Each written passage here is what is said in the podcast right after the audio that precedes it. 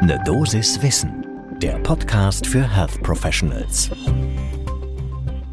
Guten Morgen. Es gibt doch keinen besseren Zeitpunkt für ein kleines Symptome-Quiz als den frühen Montagmorgen. Daher starten wir damit mal gleich. Also, wir haben Bewusstseinsstörungen, Ataxie, Tachykardie oder auch Bradykardie und zusätzlich eventuell auch Erbrechen und Unwohlsein bei einem Kind. Was könnte das sein? Ich kann euch gleich sagen, ich hätte das jetzt so auch nicht gewusst, aber das könnte bei uns bald sehr relevant sein. Und damit willkommen bei Ne Dosis Wissen. Heute ist Montag, der 13. Februar. Wir haben gleich mal einen harten Einstieg gehabt. Und mein Name ist Laura Weisenburger. Ich bin Ärztin und wissenschaftliche Redakteurin bei der Apothekenumschau und zusammen mit meinem Kollegen Dennis Ballwieser spreche ich hier wie jeden Werktag ab 6 in der Früh über Themen, die für Menschen im Gesundheitswesen besonders spannend sind. Ein Podcast von gesundheithören.de und Apothekenumschau Pro. Jetzt kommt die große Auflösung. Die Symptome, die ich eben beschrieben habe, passen für ein Kind zu einer Cannabis-Vergiftung. Ja, kennen wir hierzulande nicht so wahnsinnig häufig, ist klar. Cannabis ist noch nicht legalisiert. Aber es gibt jetzt eine neue Studie aus dem JAMA Health Forum, also Journal of American Medical Association, die neu erschienen ist und die beschreibt sehr gut, warum wir eventuell auch hierzulande mit einer Zunahme von diesen Vergiftungserscheinungen rechnen müssten. Aber jetzt auf den Schreck des kleinen Quizzes, holt euch erstmal einen Kaffee und dann schauen wir uns die Untersuchung mal ganz in Ruhe an.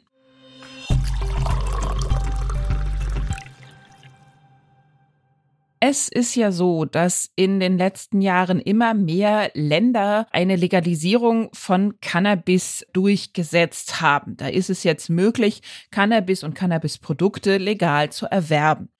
Und dementsprechend wurde sehr umsichtig, wie ich finde, auch einige Studien aufgesetzt, und zwar unter anderem in Colorado, in Washington, Massachusetts und auch eben in Kanada, die das genauer untersucht haben, was das eventuell für Konsequenzen haben könnte.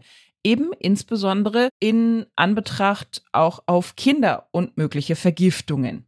Und die Studie, die wir uns dazu heute genauer anschauen wollen, wie gesagt, aus dem JAMA Health Forum, wie immer findet ihr alle unsere Studien, Quellen, Links etc. in den Show Notes. Da einfach mal reinklicken, dann findet ihr alles nochmal en Detail.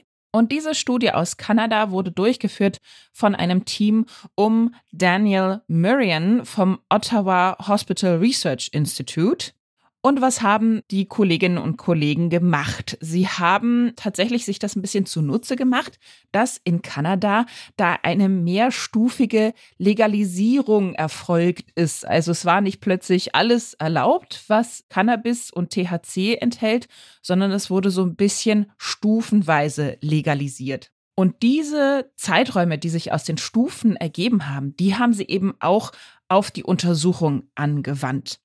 Und zwar haben wir einmal den Zeitraum vor der Legalisierung, der läuft von Januar 2016 bis September 2018 im Studienzeitraum. Dann die Periode 1. Da wurden in Kanada vor allen Dingen getrocknete Blüten, Samen und Öle in allen Provinzen legalisiert. Das lief von Oktober 2018 bis Dezember 2019. Und die letzte abschließende Periode 2 ist dann die Legalisierung von Cannabis-Esswaren, sogenannten Edibles. Das können Gummibärchen sein, Bonbons, irgendwelche Desserts, Brownies, Backwaren und so weiter und so fort, Schokolade, you name it. Und zwar erfolgte das in den Provinzen Ontario, Alberta und British Columbia. Als Vergleich wurde die Provinz Quebec genommen, denn die hat diese Legalisierung nicht gehabt.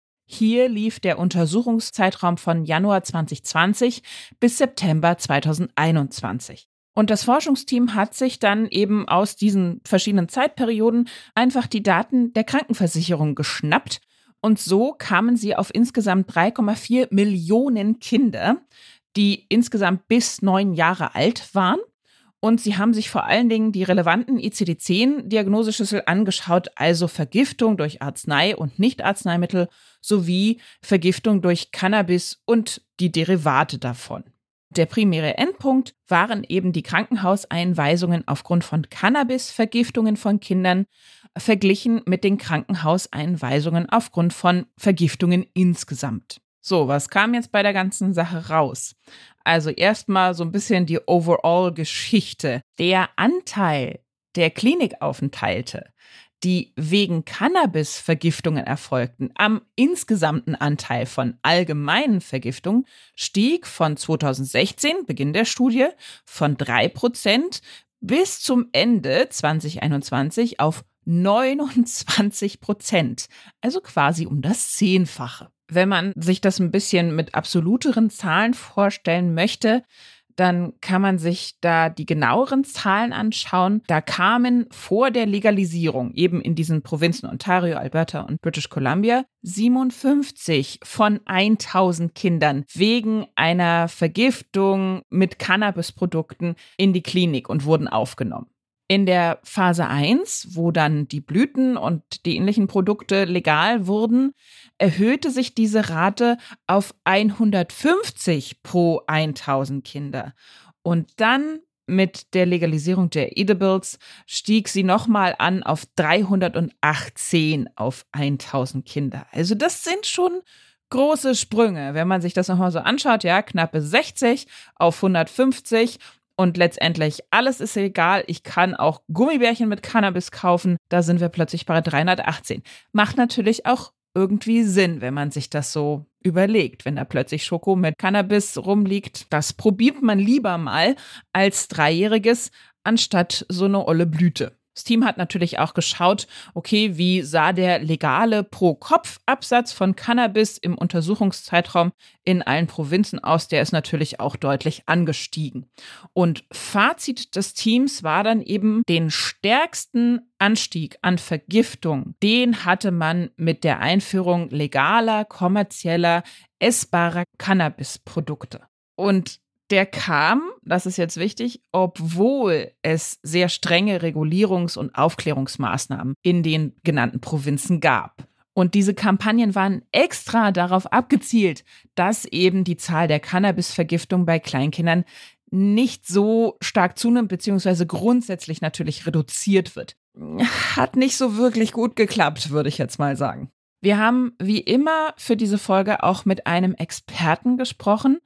Diesmal war das Rainer Thomasius. Er ist in Hamburg Kinder- und Jugendpsychiater und er betont, also bei dieser Studie handelt es sich um sicherlich die wertvollste Arbeit zum Themenkomplex Vergiftung bei Kindern durch essbare Cannabisprodukte.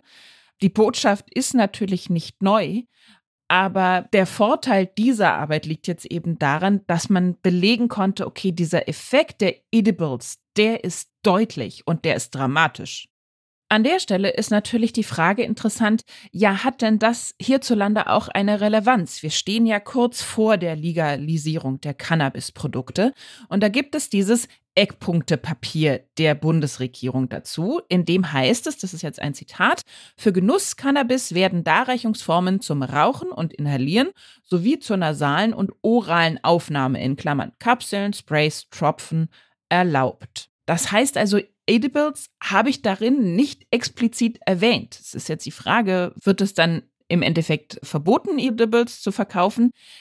Wo man bei man aber immer noch dazu sagen muss, das hält natürlich nicht davon ab, dass erwachsene Menschen sich diese anderen Formen kaufen und die dann eben trotzdem weiterverarbeiten zu natürlich äh, essbaren Produkten, Kuchen, Kekse, was auch immer. Das zeigt also leider, und damit sind wir am Ende von unserer Folge, dass wir da wirklich ohne Witz ein Auge drauf haben müssen, dass es eventuell vorkommen könnte, dass auch hierzulande die Vergiftung mit Cannabisprodukten bei Kindern zunehmen könnte.